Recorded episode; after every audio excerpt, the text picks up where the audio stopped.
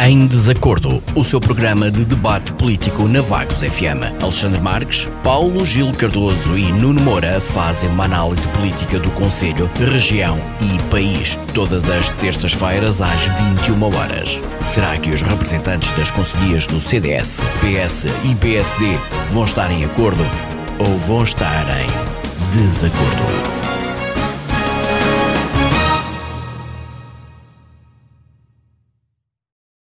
Bem-vindos a mais uma edição do Em Desacordo, o programa de debate político da Vagos FM. Começo por cumprimentar os comentadores que estão comigo esta noite aqui nos 88.8 em www.vagosfm.com, Alexandre Marques, do CDS, e Nuno Moura, do PSD. Mais uma vez, não vamos poder contar com a presença do Paulo Gil Cardoso uh, connosco em debate na, na Vagos FM, por motivos pessoais, uh, mas vamos dar seguimento ao nosso programa.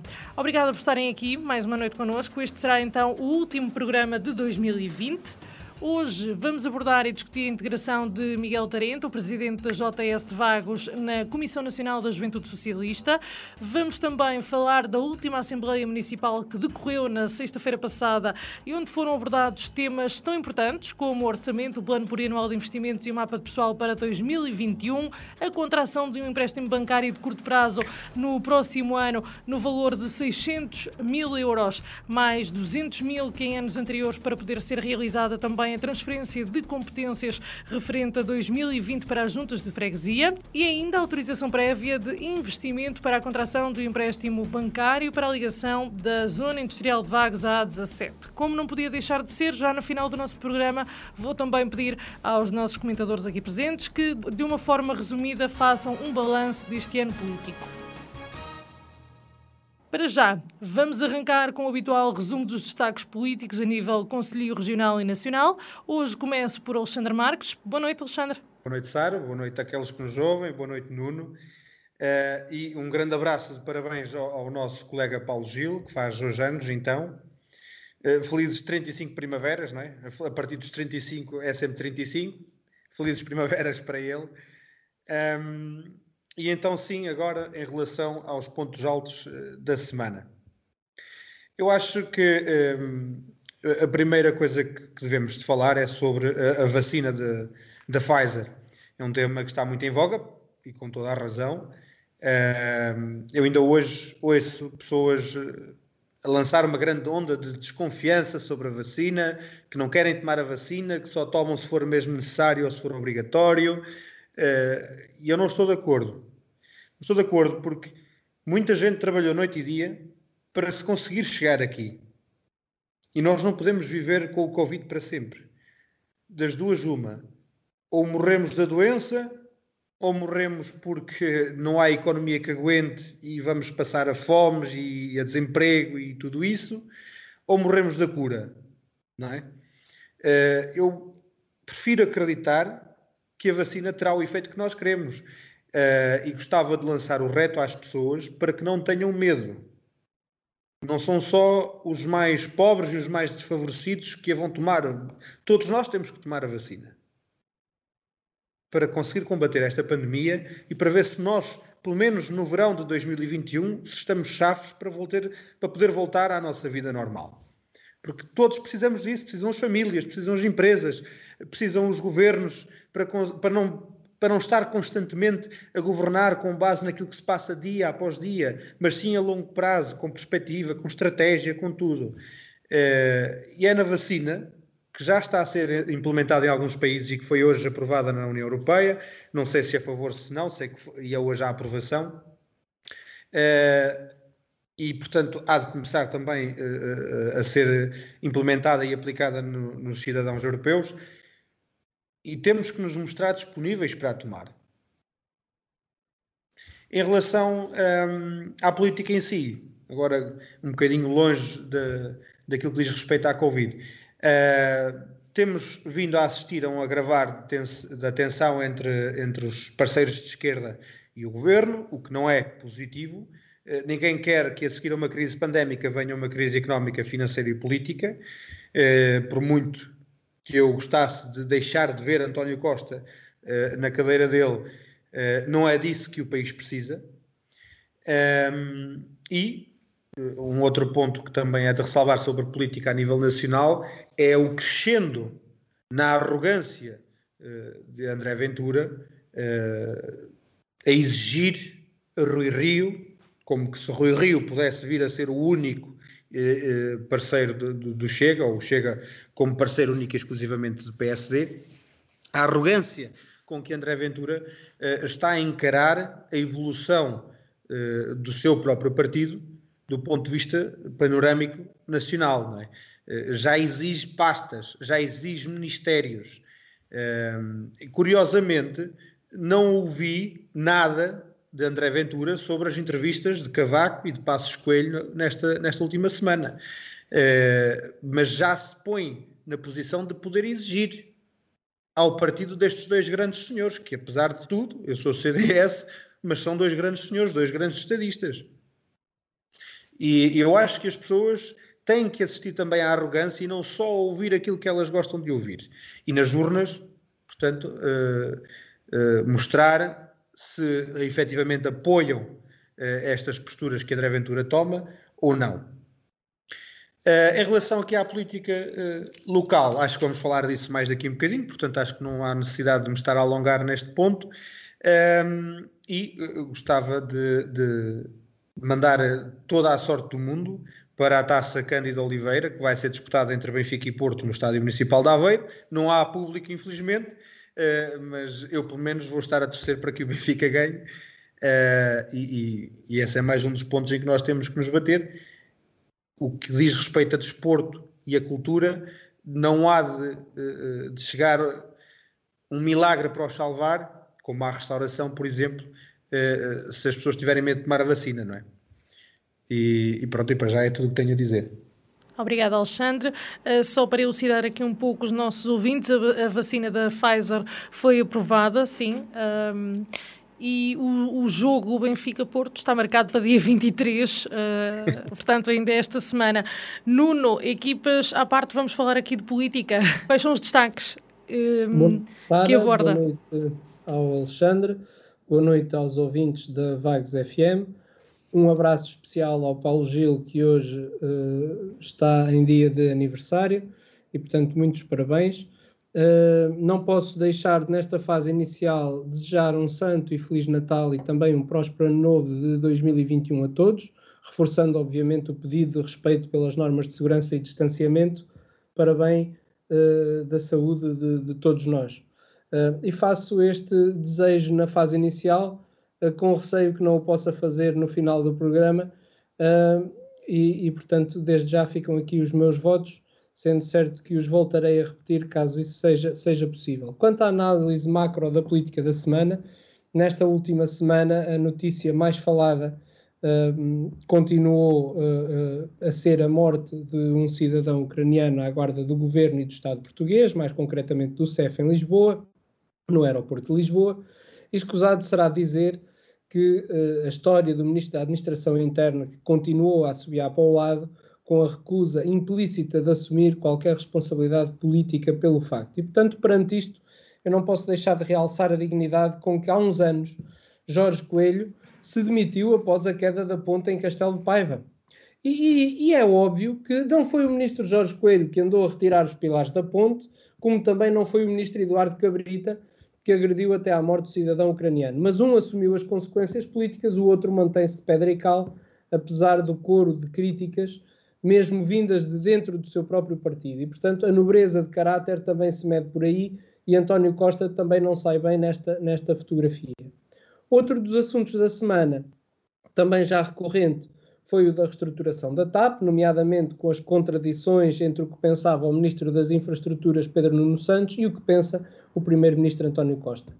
Uh, continuou o folhetim, entretanto já ultrapassado pela renovação do estado de emergência e pela expectativa do início da vacinação em Portugal. A comunicação social vai virando a agulha em função dos interesses políticos do governo, que, como toda a gente sabe, financiou o seu normal funcionamento sendo que este normal, uh, obviamente, está entre aspas.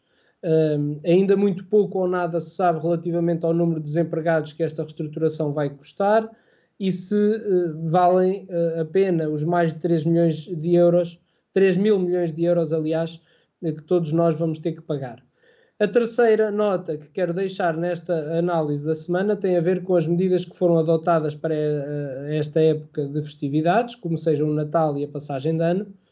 Uh, sei e reconheço que não, não é fácil, não será fácil uh, tomar decisões uh, sob uma pressão e uma indefinição constantes, mas, mesmo por isso, acho que o governo devia ter sido mais assertivo uh, e, e, face ao quadro existente, tivesse uh, uh, mantido as regras mais apertadas ou que mantivesse as expectativas que foram anunciadas há pouco tempo atrás e não andasse aos zigue-zagues em função do interesse político em detrimento, em detrimento do interesse público.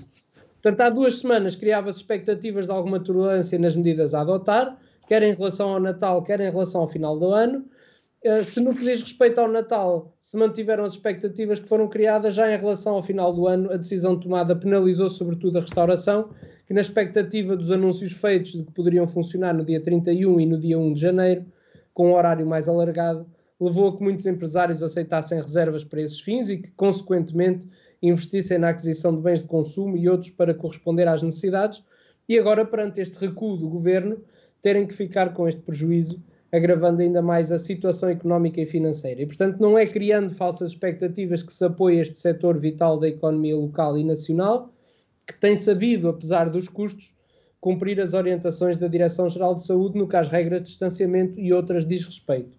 E como não gosto de criticar por criticar, a, a, a solução que eu apresentaria era que, a, em anos de situações excepcionais, medidas excepcionais e que não se estivesse a olhar para aquilo que é a repercussão política das medidas que estamos a tomar, mas sim àquilo que é o interesse e a saúde pública.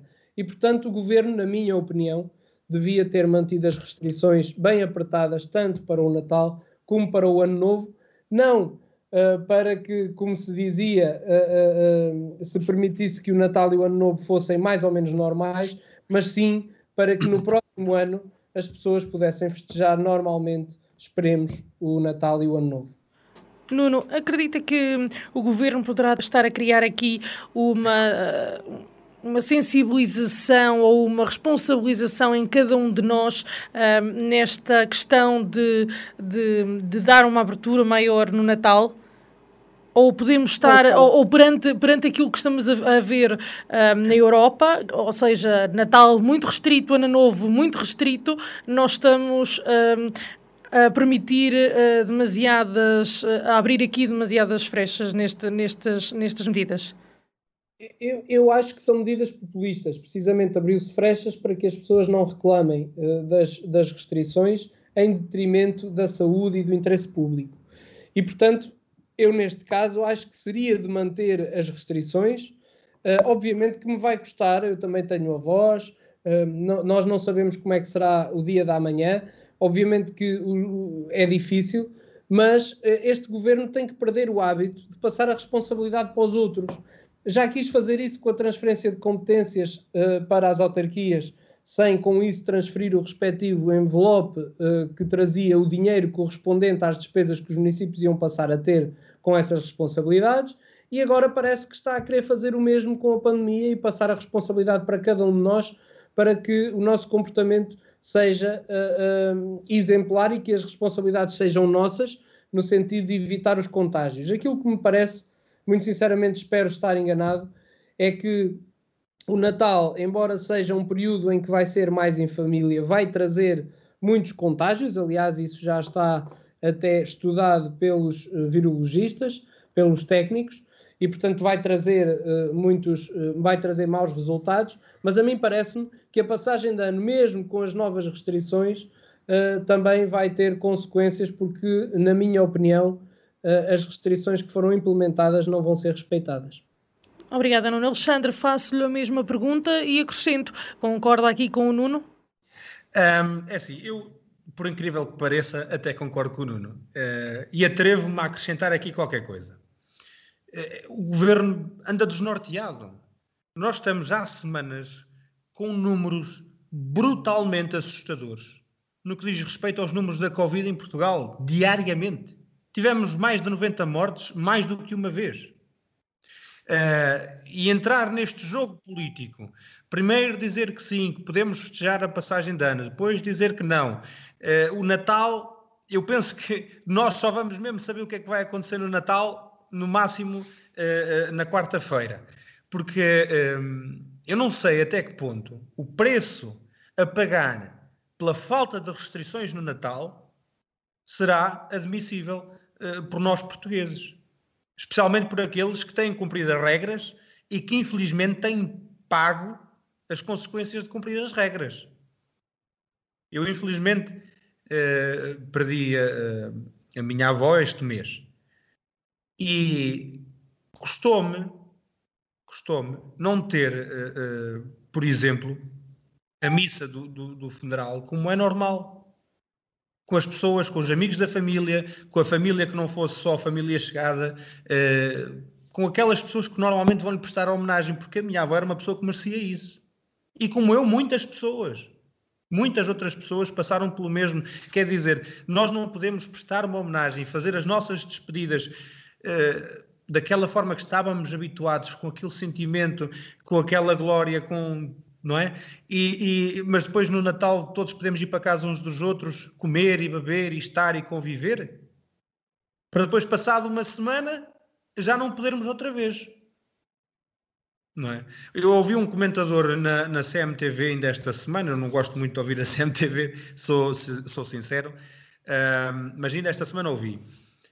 A terceira vaga vai atingir Portugal por, por causa destas decisões que o governo está a tomar, parece que é um governo que está completamente desnorteado, uh, nem sabem o que é que há de fazer. Veja-se que havia polícias na Grande Lisboa que ainda nem sequer sabiam se faziam o serviço na noite de Natal, se na noite da passagem de anos, se nos dois ou se em nenhum. Estão completamente perdidos. E esse comentador dizia: uh, o custo que vamos pagar vai ser uma terceira vaga no nosso país, de tal forma disfarçada na segunda vaga que ainda não acabou, que nós nem nos vamos aperceber daquilo que nos vai atingir. Ou seja, são medidas populistas, são, isso é verdade, e mais do que populistas, são medidas irresponsáveis. São medidas de quem nem, parece que não sabem o que é que estão a fazer, ou pessoas que estão a governar que só começaram a governar agora, que não estiveram cá nos últimos meses. Aqui em casa nós vamos cumprir as regras e, e lanço o reto para que as pessoas tentem cumprir as regras ao máximo. Mas nós sabemos perfeitamente que é Natal, as pessoas, eh, eh, se puderem violar as regras e se puderem desrespeitar um pouco, vão desrespeitar. Aqui a questão, a penso que é mesmo. Desculpe, desculpe interromper, Alexandre, mas aqui a questão eu acho que é mesmo que não há regras no Natal. No Natal as pessoas Sim, podem circular entre não, conselhos, uh, podem estar até à uma da manhã, tudo, tudo normal, não há limite de pessoas para estarem à mesa, só há, só há digamos que, sensibilização, como, como se poderia chamar corretamente, é a sensibilização das pessoas para que não uh, façam ajuntamentos, mas a verdade é que não há regras definidas. Eu estou a falar, eu quando estava a falar de violar as regras, estava a falar das regras uh, que nós temos ouvido sempre, sempre, todos os dias, de usar a máscara, manter o distanciamento, uh, não, não promover ajuntamentos, desinfetar as mãos. Veja-se, se se juntarem três ou quatro famílias numa casa para, para celebrar o Natal, alguém se vai preocupar em desinfetar as mãos ou em usar máscara ou não estarem a menos de um metro ou dois entre, entre uns e outros. Ninguém se vai preocupar com isso. É dessas regras que eu estou a falar, regras que já são, já nem, já nem têm que ser regras, tem que ser senso comum, não é? Ninguém se vai preocupar com isso. Não estou a falar de outras regras. Eu, quando estava a falar de ausência de regras, pensei que estivesse a falar, eh, por exemplo, da travessia entre municípios, Portanto, eu sair agora do meu Conselho de Vagos e celebrar o Natal para a Guarda, por exemplo, pensei que estava a falar dessas regras. Mas sim, a falta dessas regras e das outras, que eh, é um absurdo. É um absurdo.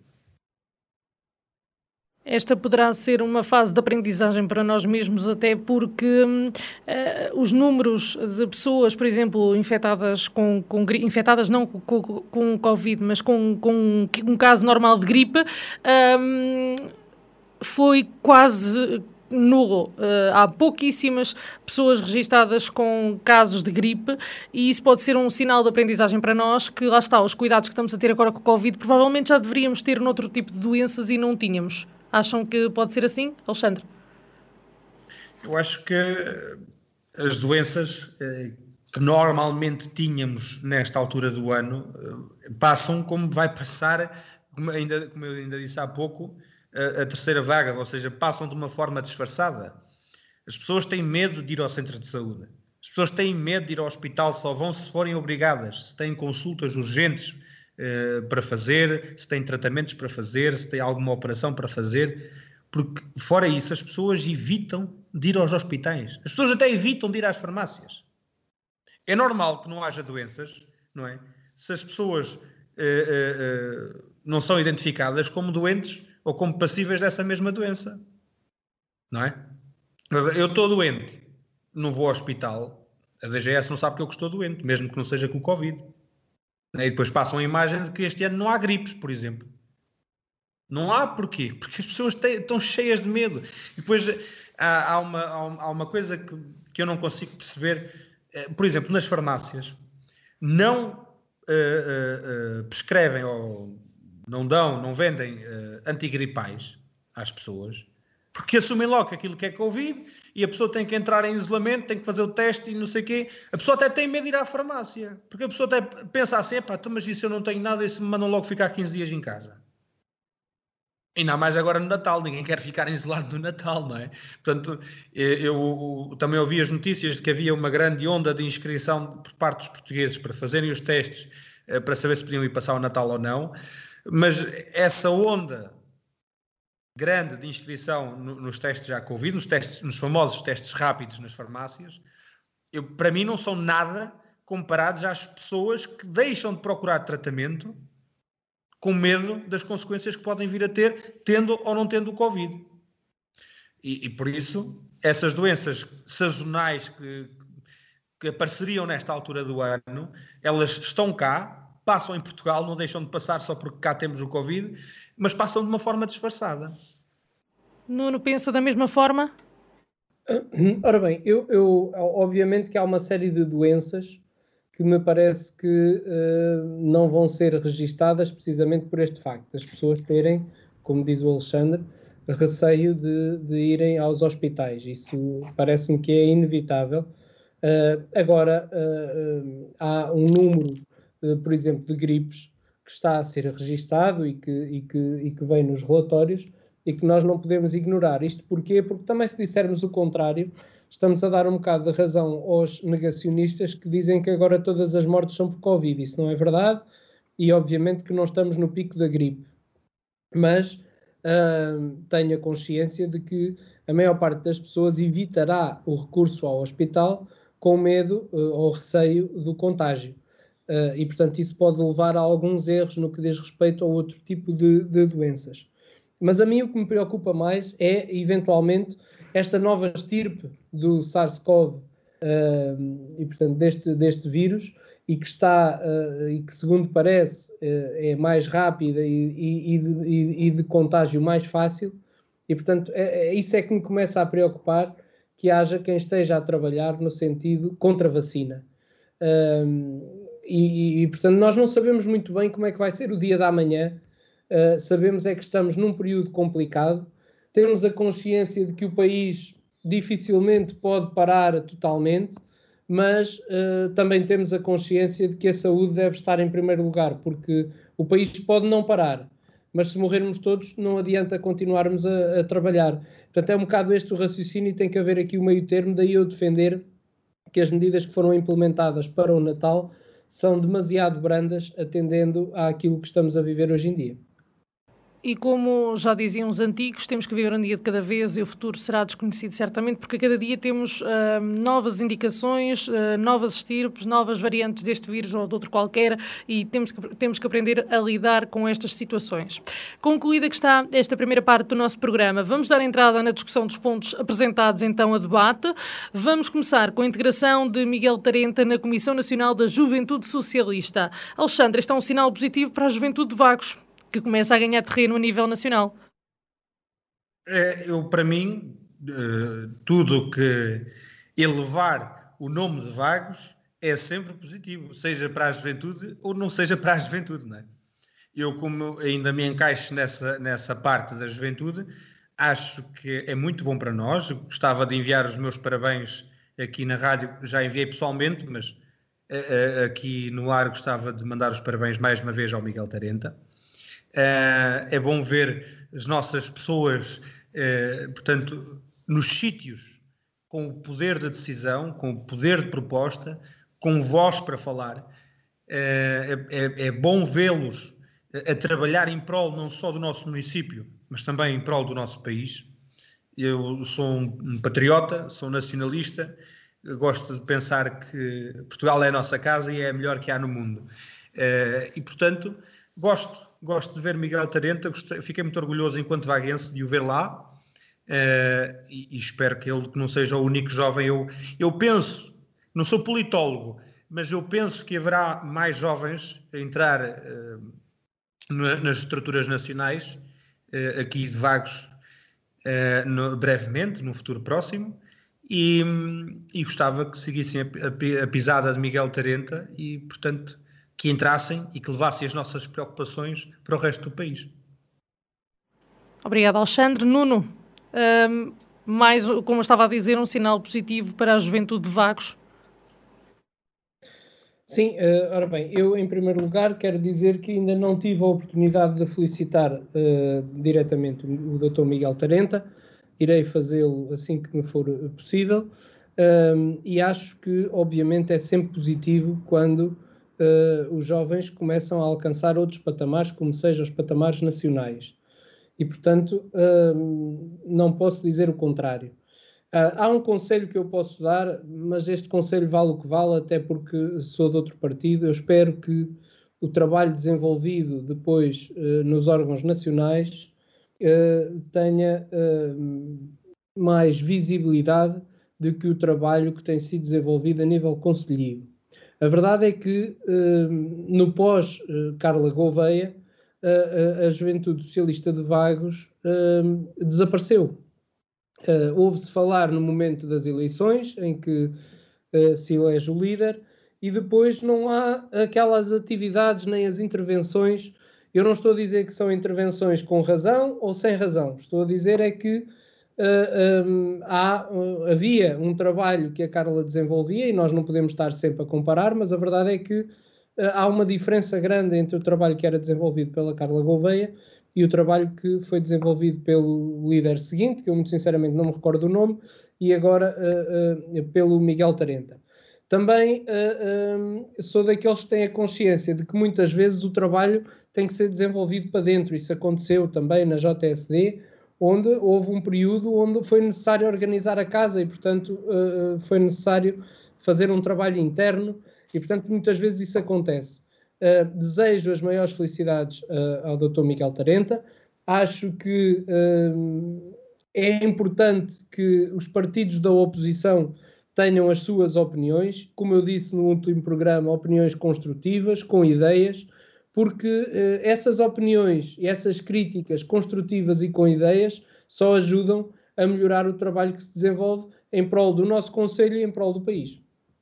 Antes de vos perguntar qual, uh, quais são as vossas sugestões para que, para que as juventudes se comecem a notar mais, uh, porque uh, o objetivo das juventudes partidárias é captar, penso eu, jovens para a política, levar a interessar-se pelos assuntos do Conselho, do local deles.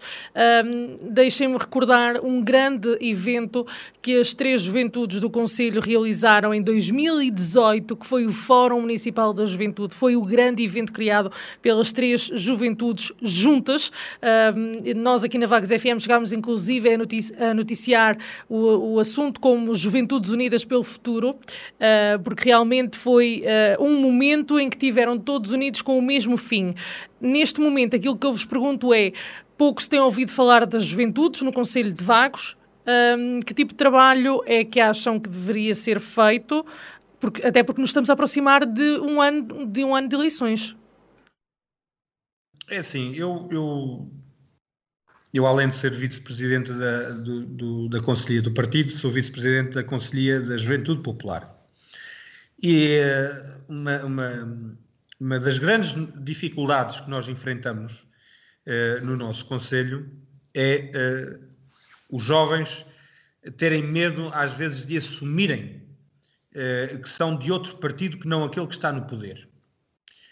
E eu não tenho qualquer problema em dizer isto porque é a realidade.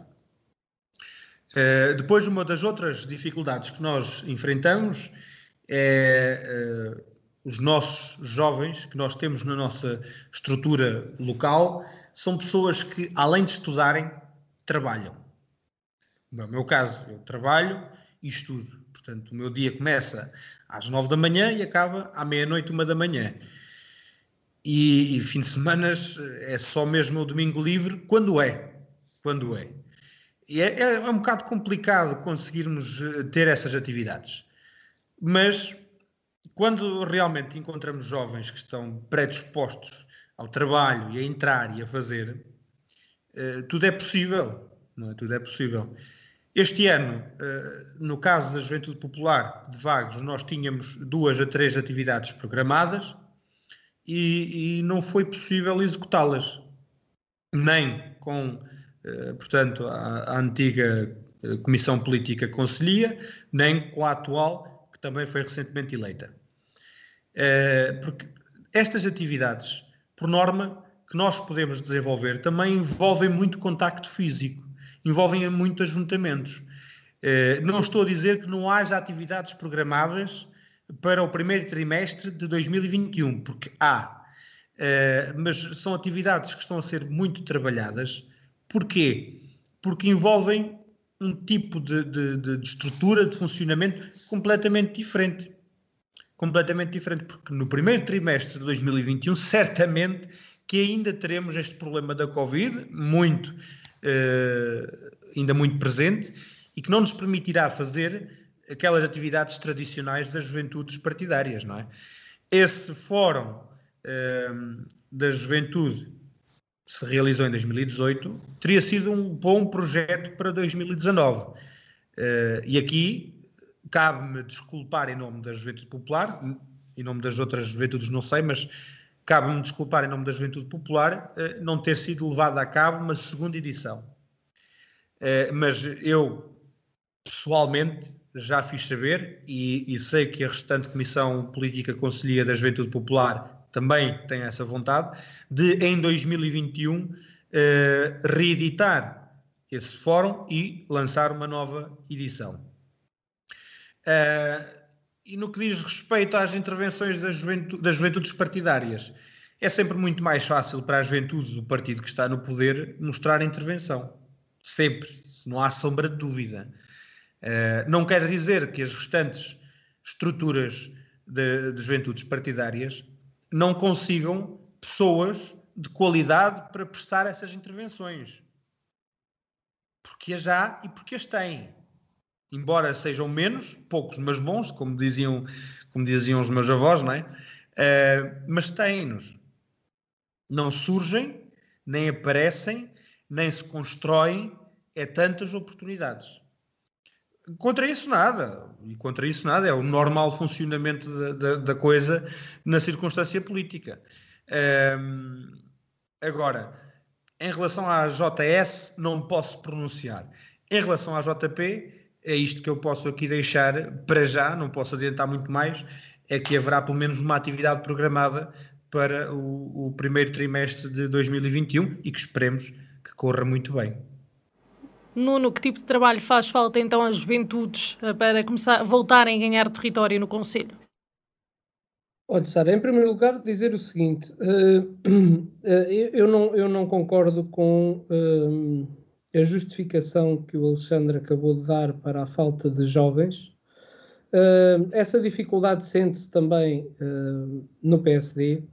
Eu também fui presidente da JSD e a maior dificuldade que eu senti foi captar jovens, porque uh, na realidade a maior parte dos jovens não tem interesse pela uh, atividade política. Estão desacreditados da atividade política com todo este panorama nacional que se tem vivido de processos, de fraudes, de e portanto as pessoas estão desacreditadas eh, e muitas vezes dizem, a política eu nem quero saber disso. Se bem que eu acho que nós todos somos políticos no nosso dia a dia, a verdade é esta. E depois, por outro lado, é necessário que os políticos uh, uh, adultos, isto é, que os partidos políticos, deem o crédito que as juventudes partidárias merecem, independentemente do partido. E eu disse que não, não concordava com o Alexandre e tenho um exemplo muito concreto para dar. Em Vagos, Uh, foi pouco tempo, mas durante algum tempo, de oito anos, o CDS uh, governou o município e, portanto, era o partido do poder. Nessa altura não havia em Vagos juventude popular, não me recordo de haver uh, juventude socialista e recordo-me que a JSD foi eventualmente nesse período que teve o maior número de militantes, que sangariaram o maior número de jovens. E, portanto, eu estou a dar este exemplo para mostrar que, efetivamente, às vezes não é bem assim. Há uma tendência grande das pessoas dizerem, e, e, e, o Paulo Gil já o disse aqui, penso eu que algumas vezes, penso que o Alexandre também já foi dessa opinião, de que o PSD absorve e quase que obriga as pessoas a não poderem ser de outros partidos. Eu, eu, peço-vos desculpa, respeito a vossa opinião, mas não concordo com ela, e se não corresponde à verdade, Uh, eu também estou na Comissão Política do, do, PSD. Isso não corresponde à verdade. Não há dessas abordagens.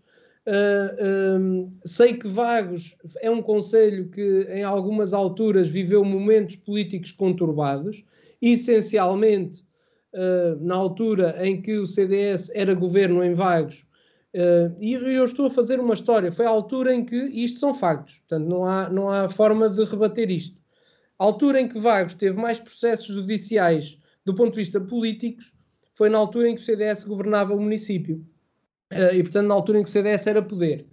Uh, e, portanto, não estou a dizer que antes disso, uh, que há muitos anos atrás, as coisas não fossem diferentes e que as pessoas não tivessem uma pala nos olhos. Eu, hoje em dia, não defendo isso. Defendo que a população de Vagos está suficientemente informada e sabe bem aquilo que quer e sabe bem as escolhas que faz. E nós vemos isso, eu já dei esse exemplo, nas respectivas juntas de freguesia.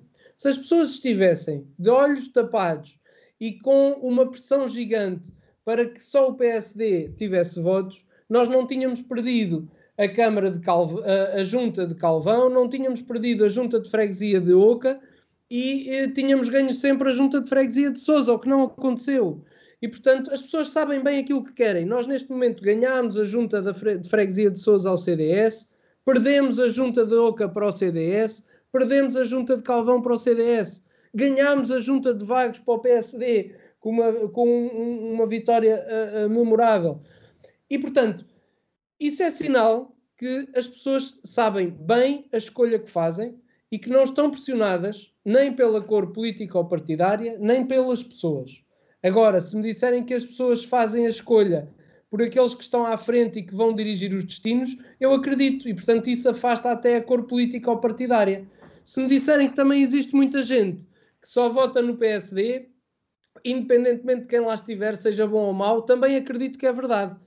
Mas sobre essa matéria, tenho-vos a dizer que acho que os uh, eleitores mais fiéis são os do Partido Socialista. E, e não estou a dizer isto por crítica. Os eleitores do Partido Socialista, independentemente dos candidatos, votam no Partido Socialista. Façam uma análise aos, aos resultados eleitorais ao longo dos anos e veem que o Partido Socialista anda ali mais voto, menos voto, mais ou menos nos mesmos números. Portanto, os eleitores são sempre os mesmos e sempre fiéis à, à, à cor político-partidária.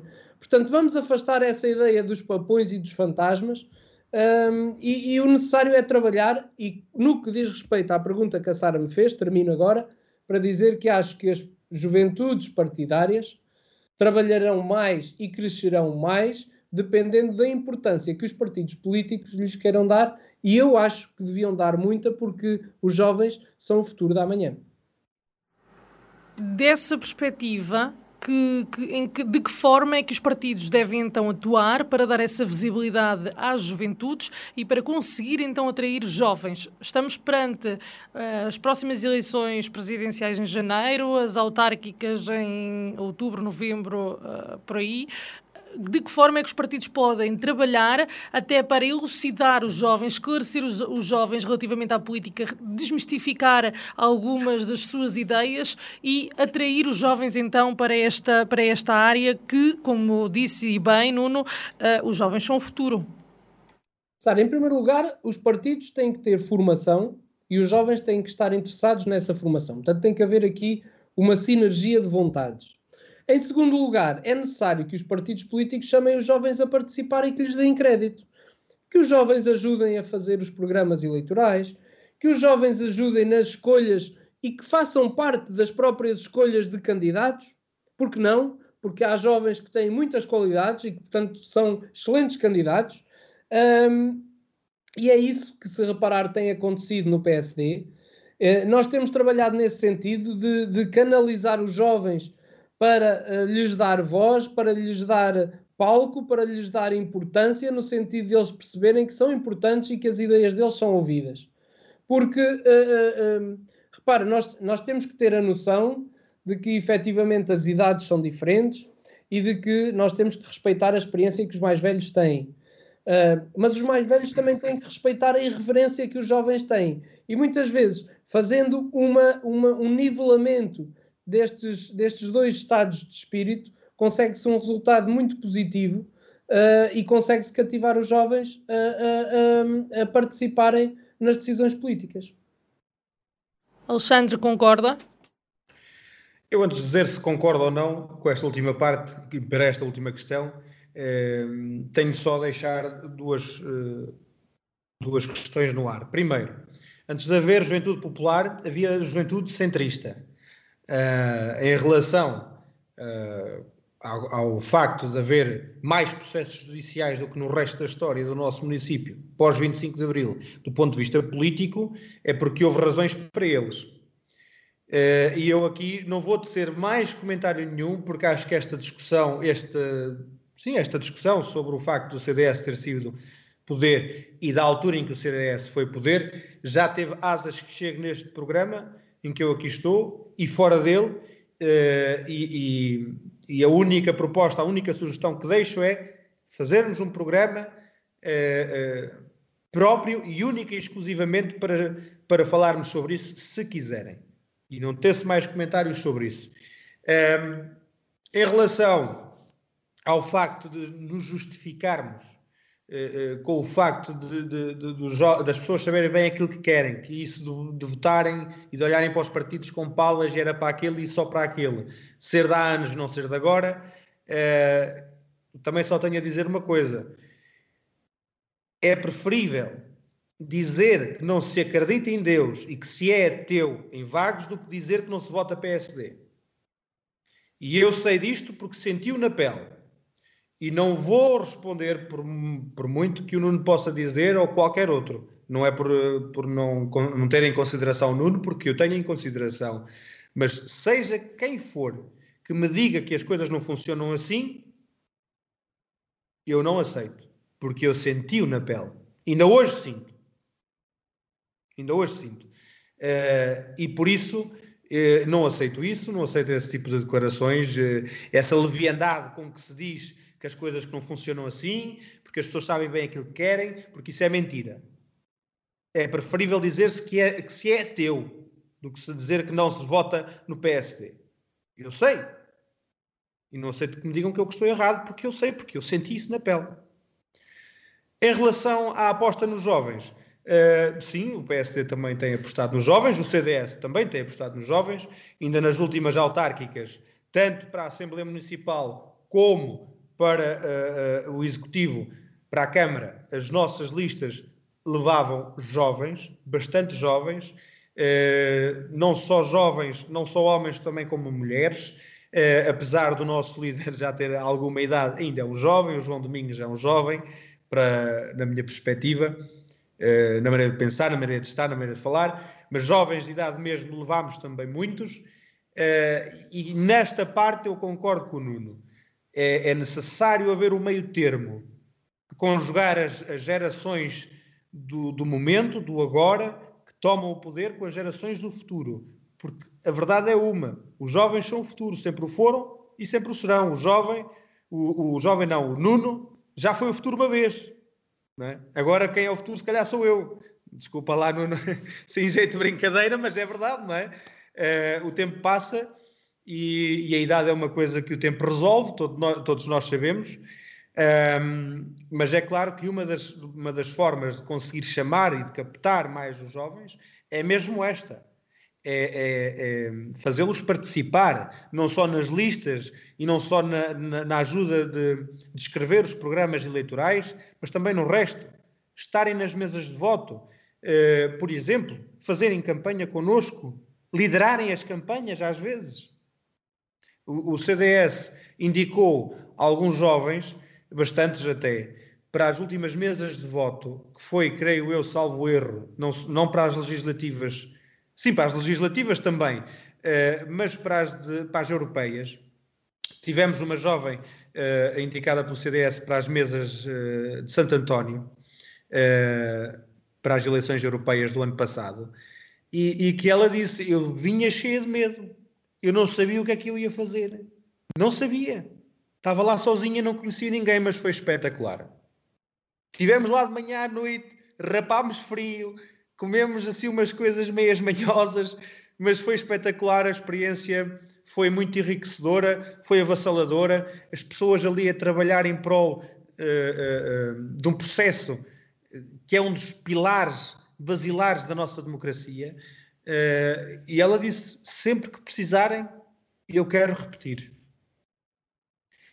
E, e, esta participação, este envolver dos jovens é necessário. Não é? E depois lá está, voltamos ao, ao, ao ponto anterior, não é só fazê-los envolver naquilo que é política e naquilo que é fazer política, mas também no resto. Eu acho que os jovens eh, que participaram na, na, na, secundária de Vagos, naquele fórum da juventude em 2018, eu fiquei com essa impressão na altura, que também lá estive, que eles gostaram eles adoraram aquilo. Gostaram de falar com pessoas que já tinham acabado os estudos, com outras que estavam a começar os estudos, com outras que estavam a estudar e a trabalhar, com outros jovens que nem sequer foram estudar, mas que já estavam a trabalhar. Portanto, também para desmistificar um bocadinho aquela ideia de que, epá, acabamos o décimo segundo, a primeira coisa a fazer é tirar a carta e estudar. Também mostramos aos jovens que existem outras vias e outras alternativas. Não é? Uh, levámos até umas t-shirts com umas frases engraçadas, cada um deu uma frase relativamente à, à, portanto, à atividade profissional que tinha.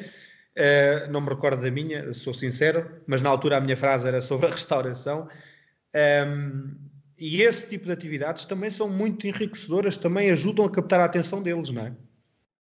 E depois, claro, uh, políticas que vão de encontro àquilo que são as lutas de hoje em dia dos jovens. Uh, por exemplo, eh, há, há, há lutas eh, pelos direitos da comunidade LGBT, que os jovens hoje em dia apoiam bastante, a luta pelos direitos do, dos animais. Peço-lhe só que termine, Alexandre, por só favor. para terminar, que os jovens apoiam bastante e, e integrar estes temas, que não integrá-los não só porque os jovens os apoiam, mas também porque eles são importantes e têm de ser debatidos, são formas de captarem a sua atenção e de os chamar para a vida ativa política. Com isto termino. Muito obrigada aos dois. Deixo, deixamos então aqui estas dicas a quem nos ouve, quer eh, aos partidos, quer aos jovens. Para... Agora, Sara, desculpe-me, só, só dois, dois pequenos pormenores, muito rápidos. Eh, eu não sei se quando o Alexandre disse que não havia juventude popular, que era juventude centrista, se estava a referir especificamente a Vagos. Estava, eh, Alexandre? Estava, sim, senhora. Havia uma juventude centrista, embora um pouco mas, uh, apagada, vou... mas havia uma juventude centrista. Pronto, mas eu vou-lhe pedir desculpa, uh, vai ter, vai ter não, se quiser, confirme, uh, mas se reparar, não só a página da Juventude Popular foi criada em 30 de janeiro de 2016 com a eleição da Elisa, da Elisa, pensou que é a Elisa, não é, Eusébio? Se não Sim, Elisa Eusébio foi a primeira uh, presidente da Juventude Popular. Até aí, uh, e segundo as informações que até vieram veiculadas na comunicação social, o CDS de Vagos não tinha nem Juventude Popular nem Juventude Centrista. Foi a primeira vez que foi criada institucionalmente o órgão de Juventude Popular, à partida, e segundo as informações veiculadas nos órgãos de comunicação social.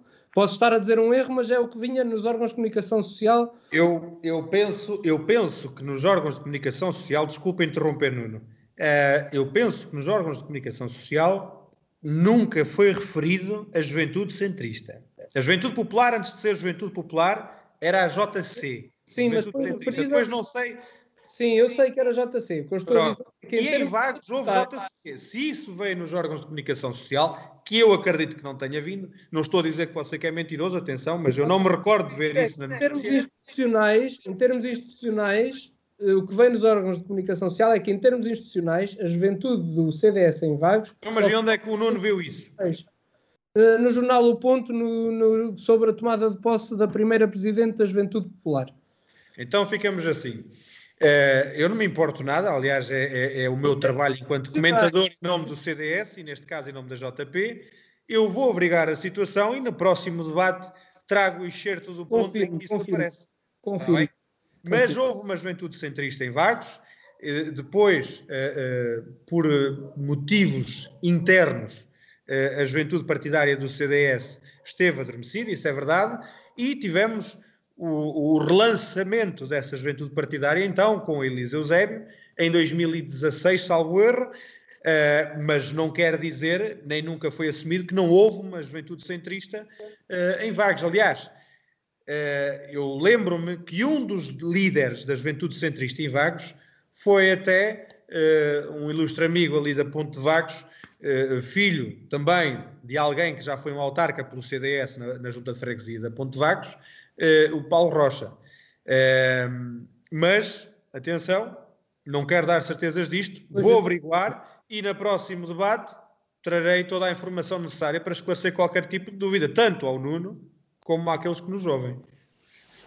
O importante, penso que é deixarmos então estas dicas, quer às juventudes, quer aos partidos, para que não deixemos, digamos, que os jovens adormecer, já que eles são o futuro. Agora, um, vamos avançar no nosso programa. Apesar de na semana passada termos já aqui falado do orçamento municipal para o próximo ano, é inevitável não tocarmos mais uma vez no assunto, uma vez que na sexta-feira este documento foi votado por maioria, com o voto contra dos grupos municipais do Partido Socialista e do CDS. Um, aquilo que vos peço neste ponto é que analisemos de uma forma geral, claro, com enfoque em alguns dos destaques, aquilo que se passou na última Assembleia Municipal. Alexandre, esta foi uma Assembleia Municipal muito trabalhada e, eh, como deve ser, não é? A última de, do, do ano de 2020. Sim, em princípio, eu creio que deverá ser a última uh, de, deste ano de 2020. Não será certamente a última antes do fim do mandato, mas será a última deste ano. Eu, infelizmente, não consegui estar uh, presente na reunião da Assembleia Municipal porque tinha uh, uma reunião antes das aulas no ISCA, da Universidade de Aveiro, em Aveiro, uh, e não consegui estar presente. Mas ouvi um pouco daquilo que se passou na, na Assembleia Municipal.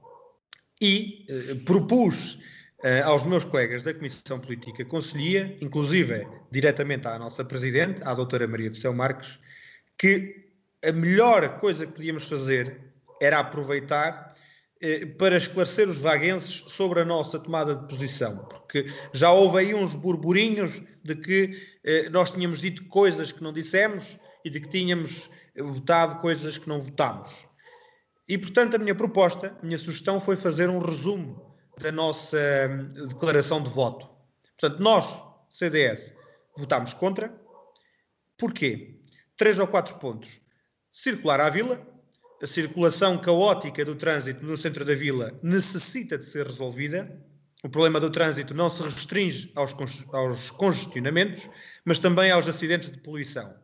A implantação de uma via circular à vila, que inclua a criação de rotas seguras pedestres, vias cicláveis, estão em moda neste executivo, não é? As vias cicláveis, trariam uma vivência qualificada e diversa para o centro ou para as vias locais, que não devem ter trânsito pesado nas vias estruturais. O que é que isto quer dizer? Caminhões tir a passar no centro de Vagos, em sítios onde a 109 não é mais uh, uh, larga do que, por exemplo, é em Calvão.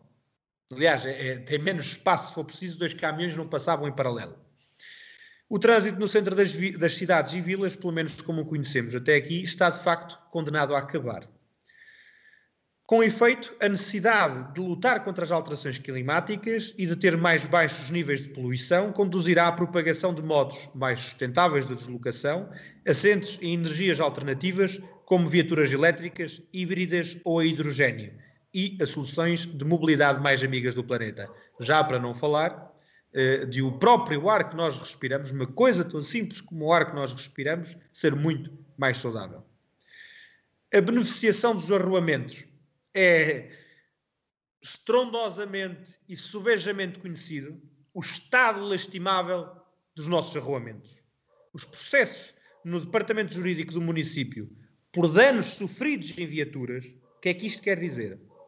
Trocado por miúdos, eh, processos que os condutores, os vaguenses e outros que nos visitam colocam nos tribunais contra a Câmara Municipal por causa de estragos nos, nos, nos seus veículos, nos seus carros, por causa de, do estado das nossas estradas, continuam a dar entrada e não são os 820 mil euros destinados nestas grandes opções do plano que vão resolver esse problema.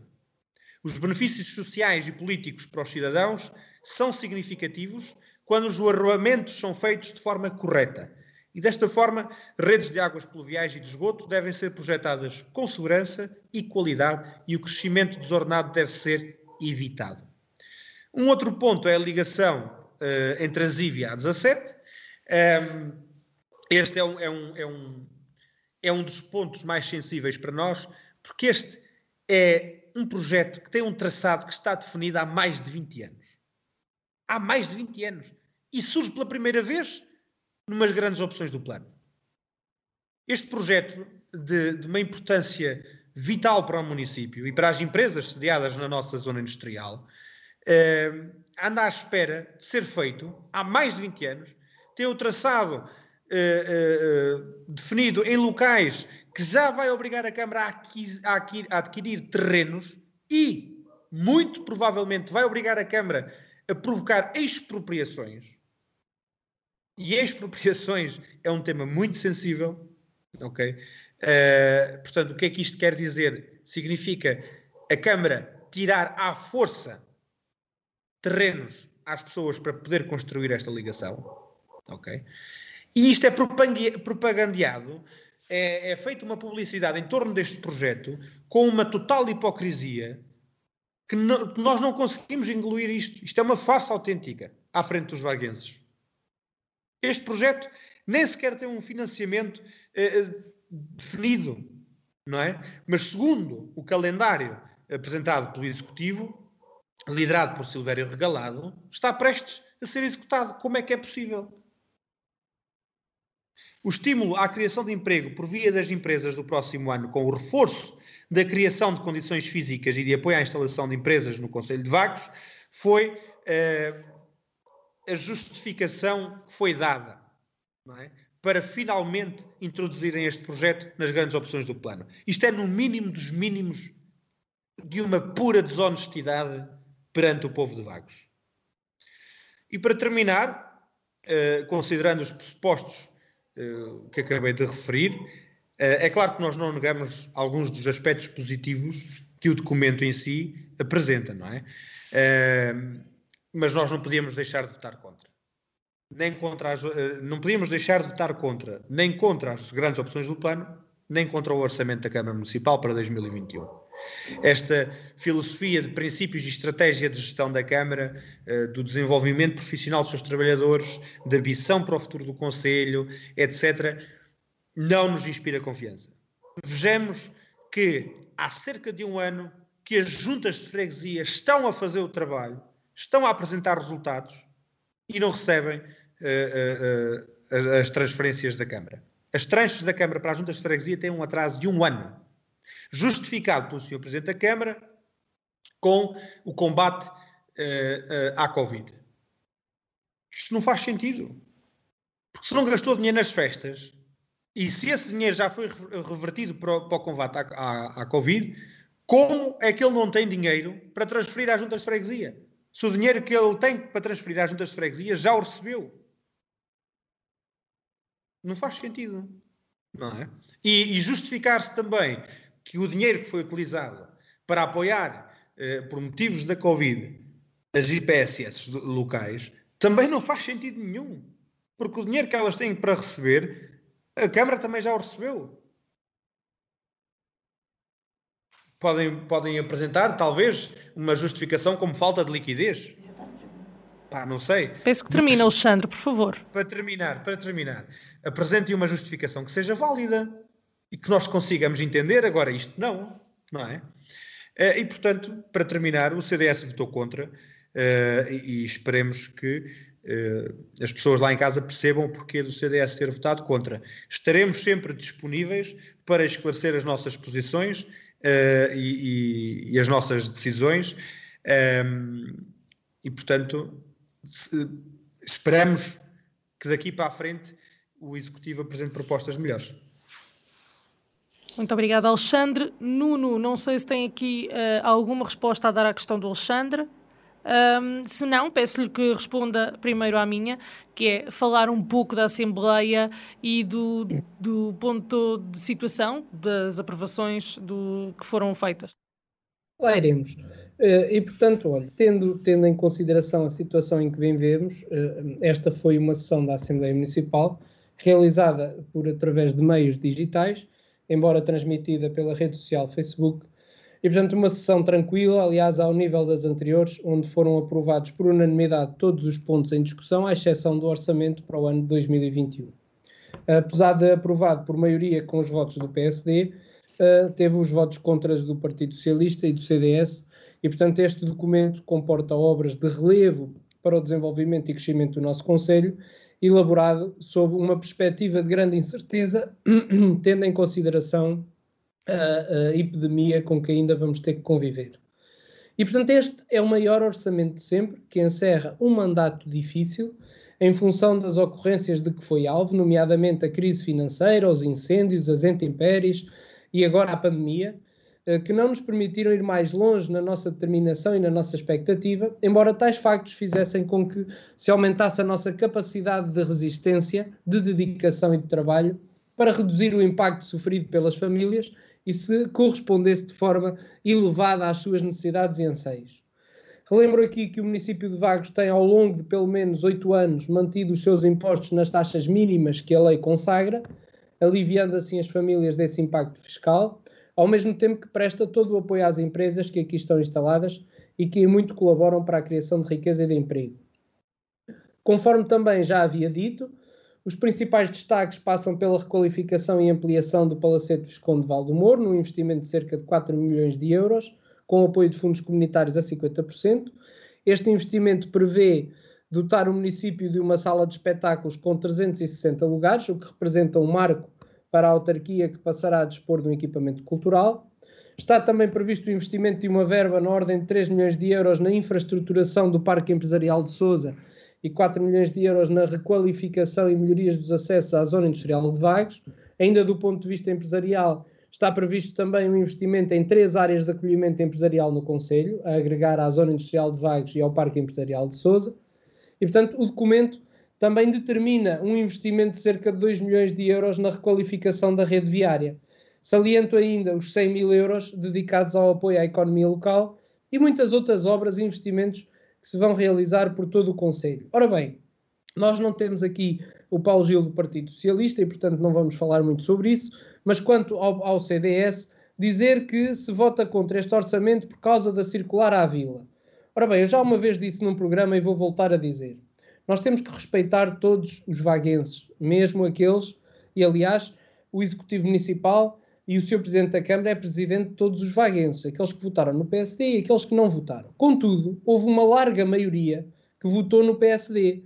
Portanto, estamos a falar mais de 60%. Ou seja, nós temos que uh, uh, seguir o programa que lhes apresentámos. E nesse programa que lhes apresentámos, não consta a circular à vila. Portanto, por muito que o CDS ache que essa seria a solução ideal, 61% ou 62% ou 65%, agora não tenho de cabeça.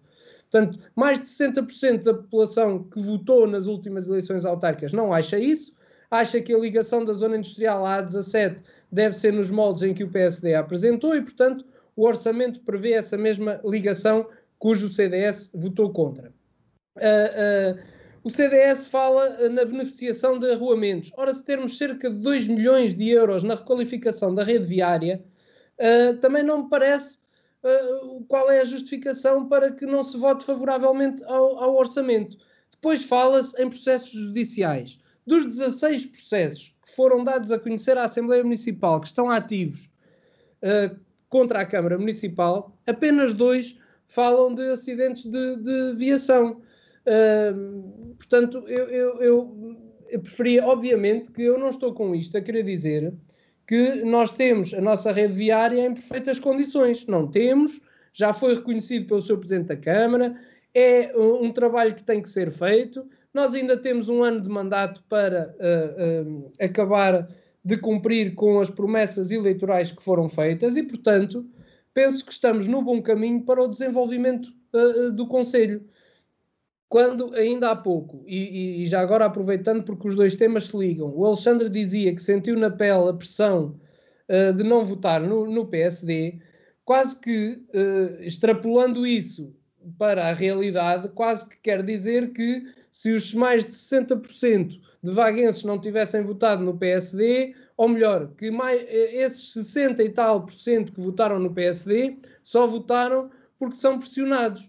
Bem, eu não tenho esse entendimento do povo de Vagos, sinceramente que não tenho. Eu tenho o entendimento que o povo de Vagos vota livremente naquilo que entende ser o melhor para o Conselho e ultimamente tem entendido que o partido e as pessoas que melhor estão qualificadas para exercer o mandato na Câmara Municipal de Vagos são as que têm representado o PSD. Não sei se é necessário fazermos uma segunda ronda sobre este, este tema. É necessário, é? sim. É. Alexandre. É.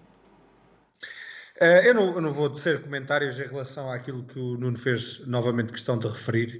Um, ehm, sobre o facto de eu ter sentido na pele ou não, porque já disse que senti e não vou fazer comentários sobre isso. Uh, venha quem vier, é? venha quem vier, e no dia em que eu tiver que dizer as coisas uh, publicamente, diluei com o meu advogado de defesa atrás. E por aqui me fico.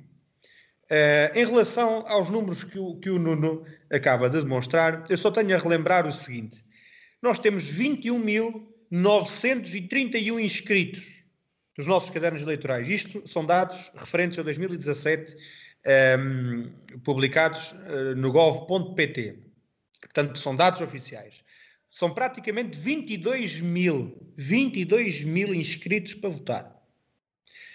8.180 181, pronto. 8.181 votaram PSD. Ok? Uh, 2.059 votaram CDS. 994 PS e, e por aí fora. Uh, e portanto, é, eu, isto também, a opinião que eu vou dar já vai de uma, de uma opinião que eu sei que o, que o partido, uh, pelo menos a nível local, concorda comigo. Um, ehm, isto já vai de uma opinião que também leva a outras discussões a nível nacional, mas a partir do momento em que eh, os partidos conjuntos não têm 50%, ou 51% eh, dos votos do, do, do, dos eleitores inscritos que têm capacidade e competência para, eh, para votar, para mim eh, as eleições valem o que valem. Não é? A partir do momento em que está 50-50, isso para mim não, não expressa maiorias. Mas isso vai do ponto de vista de cada um. Atenção, não estou aqui uh, a remeter para a situação de Vagos, uh, estou a falar de, um, de um, uma perspectiva a nível geral no que diz respeito às eleições e aos resultados das nossas eleições em Portugal, sejam eles autárquicas, legislativas, europeias, seja o que for. Até porque Muito. em Vagos foram 54%. 54% a contar com os, vo com os votos nulos e os que os votos. Foram 54%. Sim. Diga? Os votantes foram 54,38%. A contar com votos brancos e com votos nulos, que só esses somam mais de 400 votos. O que num, num, num município pequeno como o nosso também tem a sua expressividade. Uh, e, e, o Nuno deve saber disso. Agora, em relação a, aos resultados autárquicos, eles são aquilo que são. E se fossem sempre os mesmos, não havia necessidade de haver eleições. E ninguém, muito menos eu, critiquei 68% daqueles que foram votar ao dizer que eles que foram pressionados ou aqueles que são fanáticos e que só sabem defender o PSD, ou isto ou aquilo outro. E, nem, e longe de mim fazer passar essa ideia. Longe de mim fazer passar essa ideia. Eu acredito, porque eh, eu acredito numa democracia e acreditando numa democracia, também tenho que acreditar que os resultados em 2017 foram aqueles que as pessoas queriam. Agora, como eu estava a dizer, se os resultados fossem sempre os mesmos, não havia necessidade de fazer eleições outra vez em 2021. Se o PSD vai ganhar, olha, deixa-os continuar assim. Não é esta linha de pensamento que funciona numa democracia. De 4 em 4 anos muita coisa pode mudar. O, o engenheiro José Sócrates ganhou as eleições durante 8 anos. Se tivesse uh, durante 8 anos, não, ganhou duas eleições em 8 anos. Se tivesse ido a uma terceira, não é? De certeza absoluta que não tinha ganho. O CDS e o PSD conseguiram coligados ganhar as eleições em 2011. Em 2015 já não conseguiram, não é? Ganharam as eleições, mas não conseguiram com maioria absoluta. Uh, e por aí, António Costa conseguiu fazer o, o, puxar do tapete que fez, que para mim não deixa de ser um golpe de Estado constitucional, ou permitido pela Constituição. Se, se os resultados das eleições fossem sempre iguais, o PSD e o CDS, ambos, não foi só um nem só o outro, foram ambos, embora a diferença tenha sido a Solução Cristas demitir-se e o Rui Rio manter-se no lugar, ehm, não tinham tido os resultados baixíssimos que tiveram o ano passado. Não é? E quando eu digo que senti na pele o, o, o, as consequências de dizer por aí que não voto no PSD porque sou do outro, eu não estou a dizer que foi uh, pressões sentidas por causa desses 68% que foram votar no PSD e que essa imagem nunca passe daqui para fora porque não é verdade. E terminando este assunto e passando ao próximo, um, ehm, eu gosto de ouvir a malta do PSD sempre vangloriar-se daquilo que fazem e deixam de fazer, uh, das taxas mínimas e de, e de tentar justificar os processos jurídicos que têm e, e, e todas as asneiras que eles fazem. Meus senhores, vocês fazem propaganda, fazem publicidade a obras com mais de décadas. O Palacete do Visconde Valmoro, que o Nuno Moura já não é a primeira vez que propagandeia aqui no nosso programa, é um projeto que tem mais de uma década para ser feito. A ligação entre a ZIV e a A17 tem duas décadas o traçado, portanto há mais de 20 anos que está para ser feito. E? Pela, pelo amor de Deus, nós, nenhum, somos, nenhum de nós é herói, Nuno. Nem o CDS, nem o PSD. Ninguém faz filhotes de água, isso é verdade. Mas não, não venham com toda a poupa e circunstância, não é? Mas tem Pedir louros de coisas que vêm de um passado tão longínquo. Veja lá, de 20 anos já até tempo, há décadas. 20 anos apanhou o tempo do CDS. Vai ser feito agora, no tempo do PSD. Olha, mas depois vai ser feito agora no tempo do, do PSD e Deus queira que seja feito. Eu digo-lhe já, desconfio muito que seja feito. Duvido que seja ver, feito. Vamos ver, vamos Duvido ver. que seja feito porque vocês têm provas dadas de que a vossa execução uh, deixa muito a desejar. Mas duvido que seja feito. Agora, espero que seja feito. Porque eu prefiro ter 100 votos e vocês terem 15 mil, mas ver a obra feita. Porque eu, o meu interesse, vou ter. Não, não, duvido, duvido. É, mas é isso que eu prefiro. Prefiro ver a obra feita e perder as eleições do que a ver por fazer e ganhar por causa disso. Porque isso é mau sinal. É bom sinal para o partido, mas é mau sinal para os vaguenses. Agora, diga lá se você também não tem vergonha de andar a, a, a, com essa pompa e circunstância a falar de obras que já deviam ter sido feitas. O CDS, quando começou a obra do. do, do quando começou, não, quando deixou a obra da, da ligação da, da, zona industrial de Vagos à 17, a pensar que ganhavam um terceiro mandato, já deixou o traçado feito. Os senhores até deixaram construir, vocês até deixaram construir casas em pontos essenciais do traçado onde iria passar a ligação. Eu quero saber como é que vocês agora vão resolver isso. Não se Gostava de saber como é que vão resolver isso. É que vocês tiveram o traçado na mão 20 anos e mesmo assim deixaram construir a obra em cima do, do traçado. Agora quero ver como é que vão fazer. Vão expropriar as pessoas? Meus vão senhores, tirar aquilo que elas construíram? Meus senhores, peço desculpa interromper, Deus, mas eu tenho mais uma questão concluir, a colocar. Só para concluir este ponto e, e, e, não digo mais nada a não ser alguma, algum, alguma exceção que tenha que ser, mas o Palacete Visconde é outro. Há mais de uma década que está para ser feito. E vem há três anos, três anos a falar sobre ele e ainda nem a obra começou. Muito obrigada. Eu tenho que interromper porque eu tenho mais uma questão para vos, para vos colocar.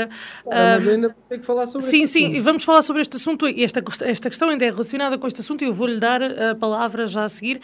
Aquilo que eu pergunto aos dois, e uma vez que o Alexandre estava aqui a falar e eu queria interromper para depois falarem os dois, aquilo que eu pergunto é: ahm, as grandes obras são para ser geridas como, como habitualmente se diz que as dívidas são para ser geridas e não pagas, podemos dizer o mesmo das obras?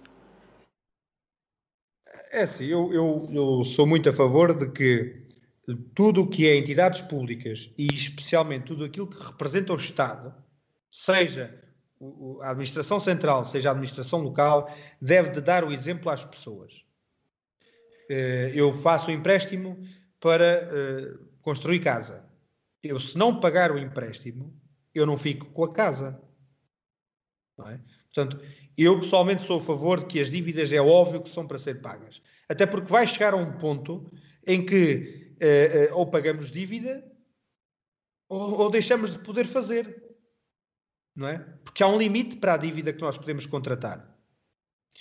Uh, e, portanto, eu não sou a favor de que as dívidas são para ser geridas e não são para ser pagas. Da mesma forma que não sou a favor de que uh, as obras uh, não são para ser feitas, são para se ir fazendo. Não é? ou de estar à espera que caiam aquelas ajudas miraculosas das, externas para podermos fazer alguma coisa. Eu acredito, eu acredito solenemente que é possível encontrar um meio termo para fazer obra e para pagar dívida. Eu acredito que isso seja possível. Aliás, há mais do que provas suficientes noutros municípios a nível nacional de que isso é possível. Okay? E aqui no nosso Conselho não podem dizer que, isso, que, que tem sido o exemplo que a Câmara tem dado, porque não tem sido. Porque em comparação a outros municípios, porque em comparação a outros municípios, eu estou a ver ali já o Nuno a cenário a dizer que não, mas eh, não partilhamos a mesma opinião, porque em comparação a outros municípios, a dívida que nós saldamos face à obra que nós temos e que vemos acontecer não é suficiente. Nós não estamos a falar de um mandato ou de dois mandatos, nós não estamos a falar de 8 ou 12 anos. Nós estamos a falar de 20 anos. E quais foram as grandes obras que o PSD fez? A Estrada Rinos Sansquias? Todas, todas. Todas, quais todas? Oh, Alexandre, vamos dar a oportunidade ao Nuno de, de sim, esclarecer, ok? Nuno, faço-lhe a mesma pergunta. Dizer, Obras são para ser feitas, são para se ir fazendo. Qual é a sua perspectiva? Um, eu, eu, gostava de lembrar aos nossos ouvintes que no último programa um, perguntei ao Alexandre se me sabia dizer alguma obra feita pelo CDS. E o Alexandre falou-me efetivamente destas que ficaram no papel, destes traçados, das ideias. Portanto, mas tirando as ideias e os traçados, um, e se quiserem um dia também fazer um programa só sobre as obras desenvolvidas, eu terei todo o gosto. Não sei é se um programa é suficiente para poder dizer todas as obras que o PSD fez no Conselho de Vagos, desde da escola secundária, desde a EB23, desde o Parque Empresarial da Ponte Vagos, desde o pavilhão uh, Dr. João Rocha, desde a estrada que liga Vagos à, à, à Vagueira, desde uh, a estrada do, do, do Estradão, desde uh, a, a, rua, a Rua da Fonte, todos, todos os arruamentos do Conselho, a rua principal da, da freguesia de Souza. Portanto, tudo isto for, foi, foram projetos um, do, do PSD e lembro-me efetivamente de duas fontes em frente à antiga escola secundária, da fonte no centro da vila e do anfiteatro virado para a Quinta do Ega como sendo a grande obra do CDS. Sinceramente não me lembro de mais, acredito que tenha havido mais em oito anos, uh, pelo menos alguns arruamentos devem ter sido feitos. Não me lembro de mais, o Alexandre também não me soube dizer mais no último programa e portanto é esta a ideia, a ideia que fica. Agora, é verdade aquilo que o Alexandre diz. À, à medida que os tempos vão avançando, Uh, uh, o número de votos, obviamente que a democracia vai mudando. Os resultados eleitorais de 2013 foram. Uh, o PSD ganhou as eleições com 48,52% dos votos, portanto 5.760 votos, elegeu quatro vereadores. O CDS teve 32,88% dos votos, com 3.903 votos elegeu dois vereadores. O Partido Socialista, 1.331 votos, elegeu um vereador. E o, o Partido Comunista Português teve 238 votos, não elegeu ninguém. Em 2017, os resultados não foram estes. O PSD teve 68,60% dos votos, 8.181 votos. O CDS teve 17,27% dos votos, 2.059 votos, o PS 8,34% com 994 votos e o Partido Comunista 183 votos. Quer isto dizer que a população, e já agora, o número de votantes foi sensivelmente o mesmo, o que quer dizer que no Conselho de Vagos o número de votantes ao longo dos anos tem sido mais ou menos de metade da, da população. Portanto, aqueles que se interessam por ir às urnas. E quero dizer que nas últimas eleições as pessoas estavam satisfeitas com o trabalho desenvolvido pelo PSD, tanto mais que deram-lhe mais votos do que aqueles que o PSD teve nas últimas eleições. Este é que é um facto. Obviamente que estes números vão mudando consoante as pessoas vão tendo a capacidade de escolher os seus representantes. Quanto à dívida, parece-me que é indiscutível que a obra tem sido feita e a, e a dívida tem sido diminuída. O Dr. Silveira Regalado pegou na Câmara Municipal com cerca de 19 milhões de euros de dívida e neste momento estamos nos 13 milhões. Portanto, não, também não há, quanto a isto, contra factos, não há argumentos, não há dúvida nenhuma de que a, a dívida diminuiu. E, portanto, perante isto e perante os números, aquilo que nós podemos dizer é vamos aguardar pelas próximas eleições para que aqueles que realmente interessam, que é o povo de Vagos, possa fazer justiça relativamente à obra tem sido desenvolvida. Quanto ao Palacete Visconde Valdemoro, não é verdade que o projeto uh, uh, fosse do tempo do CDS, até porque este projeto nada tem que ver com a ideia que o CDS tinha para aquele espaço que era de fazer ali o edifício da Câmara Municipal. Portanto, parece-me que quanto a isto estamos, estamos arrumados. E quanto à ligação da ZIVA à A17, penso que não deve haver grandes preocupações, porque a Câmara Municipal estará a trabalhar para, da melhor forma possível, o traçado seja uh, realizado e a ligação seja efetuada, se Deus quiser, no próximo ano 2021. Vamos fazer uma terceira e última ronda para terminar este ponto uh, que é tão importante para os vaguenses que estamos aqui a discutir hoje. Alexandre, quer responder alguma das declarações aqui levantadas? Uh, eu tenho a dizer, em nome de, de, do CDS de Vagos, primeiro que nos orgulhamos muito do Presidente de Câmara que tivemos. Em segundo lugar, uh, a verdade para nós é completamente diferente daquela que é uh, para o PSD. O, P o CDS esteve oito anos na Câmara e oito anos fez imenso, imenso trabalho. E nesse trabalho que fez e que deixou feito, entre obras feitas e obras começadas, com financiamento garantido, com financiamento garantido, 90, não digo 90, mas 85% das obras que o PSD fez nos 20 anos a seguir, não é? Foram essas obras que nós deixámos para o PSD fazer porque perdemos as eleições. Agora, se, se o PSD fez mal em fazer essas obras, não. Nós queremos é a obra feita. Se o PSD fez mal em fazer outra obra que não essa, claro que não. Nós queremos é a obra feita. Nós não achamos é que a obra que o PSD fez que, for, que seja suficiente para 20 anos de, de crescimento. Não é suficiente. E eu dou exemplos. O Nuno perguntou por exemplos no último, no último debate, no último episódio. Eu dou exemplos. A escola secundária foi o CDS. A ponte de, de, para Sousa foi o CDS. Para Sousa ou para Oca? Creio que foi para Sousa. Para Sousa foi o CDS.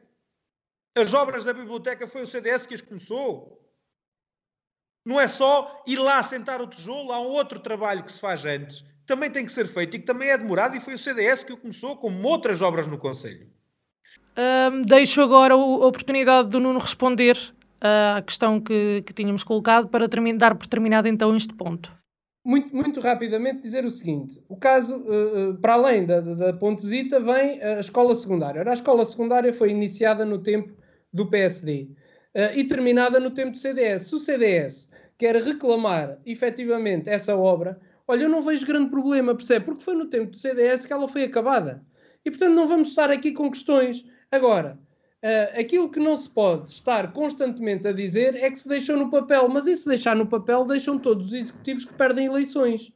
E portanto, essa parte que fica no papel, eu até acho que é de louvar se os executivos seguintes aproveitarem o trabalho e o dinheiro que já foi gasto nessa matéria. Agora, não nos podemos esquecer, é que o Alexandre diz obra feita e financiada, não nos podemos esquecer quanto é que custou aos cofres da Câmara Municipal o estádio municipal, que só lá tinha uma bancada paga pela Câmara Municipal. Essa sim, essa sim, essa bancada foi obra do CDS. E nós não nos podemos esquecer disso.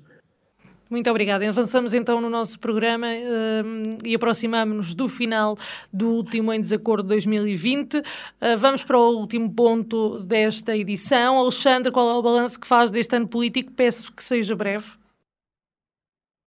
Isto torna-se cansativo andar sempre a bater na mesma tecla, mas é, é a tecla da verdade, não é? Uh, torna-se cansativo porque é ano após ano orçamentos que são feitos e que não são concretizados. Venham com as desculpas que vierem, porque não querem gastar dinheiro da Câmara, porque preferem uh, esperar uh, que venham os financiamentos uh, dos fundos estruturais europeus, que, que, que, querem, portanto, epá, justifiquem como justificarem. Os orçamentos são feitos e não são concretizados. As promessas são feitas e não são cumpridas demoram décadas a cumpri-las. Deem-lhe a volta que quiserem, esta é a, é a realidade. Demoram décadas a cumpri-las. Vemos por estas grandes obras que estão a ser anunciadas, como a, a, a ligação entre a ZIV e a 17 e o Palacete do Visconde de Valdemoro. Obras com mais de 10, com mais de 20 anos. Estão pensadas e faladas e prometidas há mais de 15, 10, 20 anos. Deem as voltas que quiserem. Nós podemos ser poucos, mas enquanto houver gente que pensa assim, eu tenho que dizer as coisas como elas são. Promessas, orçamentos, propostas, campanhas, programas, tudo, tudo, tudo, tudo prometido, mas não concretizado. E portanto, o balanço que eu tenho a fazer deste ano é mais um que não é positivo. Embora, embora reconheça uh, a dificuldade, seja para o município de Vagos, seja para que município for. Eu uh, uh, pessoalmente não invejo, e sei que o CDS também não inveja, ninguém que tenha de, de ter estado na linha de comando no combate a, a, esta pandemia e às dificuldades que esta pandemia trouxe. E, portanto, apesar de não concordar com muita coisa, felicito o Dr. Silvério Regalado pelo trabalho que fez porque é necessário reconhecer uh, uh, que não, é, não foi fácil para ninguém este ano e que o início do próximo ano também não será fácil para ninguém. Nem para governo, nem para autarquias, nem para as CCDRs, nem para, para, para Presidente da República, seja ele o que está ou seja o outro. Uh, como sabemos, temos eleições em janeiro e, portanto, eh, felicito a ele e felicito a todos os presidentes de Câmara, de juntas de freguesia, todos, todos, todos, todos, felicito-os a todos e, e, e reconheço-lhes o mérito. Agora, no que diz respeito à estratégia, à obra feita, eh, entre outras coisas, de promoção, eh, de captação de, de, de, jovens a viverem aqui, de, de, postos de trabalho de qualidade, porque quantidade não é qualidade, não é? Eh, entre toda uma, uma enxurrada de, de, de, outras opções e escolhas que não foram tomadas pela Câmara ou que foram tomadas, mas contrárias àquilo que o CDS propôs, e portanto, se são contrárias, nós não podemos concordar com elas. Uh, aí foi mais um ano negativo, mais um ano em que tivemos que votar contra no orçamento. Porquê? Porque as provas que têm dado até agora são provas de incumprimento. Ok? Esperemos, mais uma vez, que 2021 corra melhor, por todos os motivos, é claro, especialmente pelo da saúde pública, mas que corra melhor também no que diz respeito uh, uh, à ação do Executivo aqui na Câmara Municipal de Vagos. Muito obrigado, Alexandre. Nuno. Ora bem, eu uh, obviamente que não tenho a mesma opinião. Acho que este foi um ano difícil, onde uh, não se conseguiu atingir os objetivos que se pretendia. E não se conseguiu atingir precisamente porque fomos afetados por esta crise pandémica que uh, o nosso Executivo Municipal, juntamente com os restantes autarcas, presidentes de junta e uh, IPS, uh, as associações, IPSS, a Associação Humanitária dos Bombeiros Voluntários de Vagos, a própria GNR, no Conselho de Vagos, souberam gerir e estão a saber gerir de uma forma que me parece correta e até diria mesmo exemplar. E, portanto, nessa matéria nós não nos podemos esquecer que se trata de um ano atípico, um ano atípico. Quanto à questão dos orçamentos uh, e do cumprimento e da execução dos orçamentos, eu penso que nós já discutimos tanto aqui isso que é, é, será escusado dizer novamente que há muitas das obras que ali são colocadas uh, são colocadas à espera de financiamento, porque quem está a gerir a Câmara Municipal deve ter a consciência que as dívidas que fizer hoje vão pesar amanhã. E, portanto, este Executivo Municipal e o PSD nestes últimos anos, tem sabido fazer uma gestão que me parece correta do ponto de vista uh, financeiro e do ponto de vista do investimento, no sentido de que se está a fazer investimento diminuindo a dívida. E isto não acontece em muitas autarquias. O ideal, ou melhor, o mais fácil, seria fazer investimento, investimento, investimento. Lá está as tais medidas populistas. Mas alguém duvida que o Executivo Municipal, o Dr. Silvério Regalado, do PSD, não queriam já ter feito a ligação da ZIV à, à 17. Mas alguém duvida que o PSD, o Executivo Municipal e o Presidente da Câmara não queriam já ter feito a obra uh, uh, de requalificação do Palacete, que, diga-se, uh, ainda não começou por razões puramente administrativas, do ponto de vista dos concursos que são necessários fazer. Portanto, ou seja, todos sabemos que haveria muito mais para se fazer e todos sabemos que se queria ter feito muito mais. Mas temos é que ter a consciência do município que temos e das, das capacidades que temos, e portanto, nessa matéria, também me parece que o Executivo Municipal está, está de parabéns. Porque tudo fazia crer que o ano de 2020 fosse uh, de franco desenvolvimento e crescimento, aliás, para todo o país. Face às expectativas uh, que se criou em 2019, onde o turismo, por exemplo, atingiu taxas elevadíssimas. Portugal era dos melhores destinos turísticos do mundo e, nessa medida, tudo levava a crer que seriam atingidos excelentes níveis de crescimento e desenvolvimento, já que este facto fazia mexer com todas as outras áreas. Contudo, quando tudo se preparava para isso, chegou a dita pandemia. E com ela um confinamento geral que parou tudo de um momento para o outro, Uh, com essa pandemia vieram a lume uh, as deficientes condições do nosso Serviço Nacional de Saúde, fruto do desenvolvimento nesta, do desinvestimento, desculpe, nesta, nesta área. Um, e foi preciso fazer uma readaptação da nossa sociedade aos mais diversos níveis, e foi aí que mais se notaram as cativações de que eram alvos diversos orçamentos de Estado uh, aprovados. E, portanto, ao nível político, houve mudanças significativas. Não só na justiça, com a não recondução de Joana Marques Vidal na Procuradoria da República e mais recentemente também no Tribunal de Contas. Também o Ministro da Justiça, Mário Centeno, passou diretamente para Governador do Banco de Portugal, mudanças que ainda estamos para ver se correspondem ao que lhes é exigido, sobretudo no combate à corrupção, no combate à morosidade da justiça e no combate à falta de transparência. E, portanto, um dos aspectos que se devia ter mais em conta era uma maior responsabilização dos atores políticos em função dos atos que praticam. Enfim, um ano cheio de expectativas, mas que veio a revelar-se uh, efetivamente frustrante. E, portanto, face ao que todos já sabemos, temos hoje um governo mais fraco e mais frágil, apesar de ser o maior governo de sempre.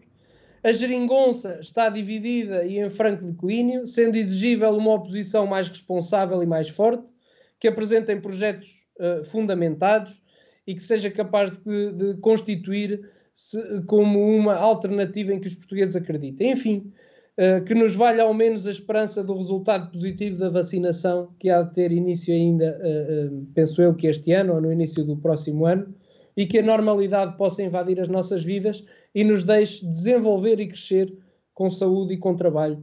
São estes os meus desejos.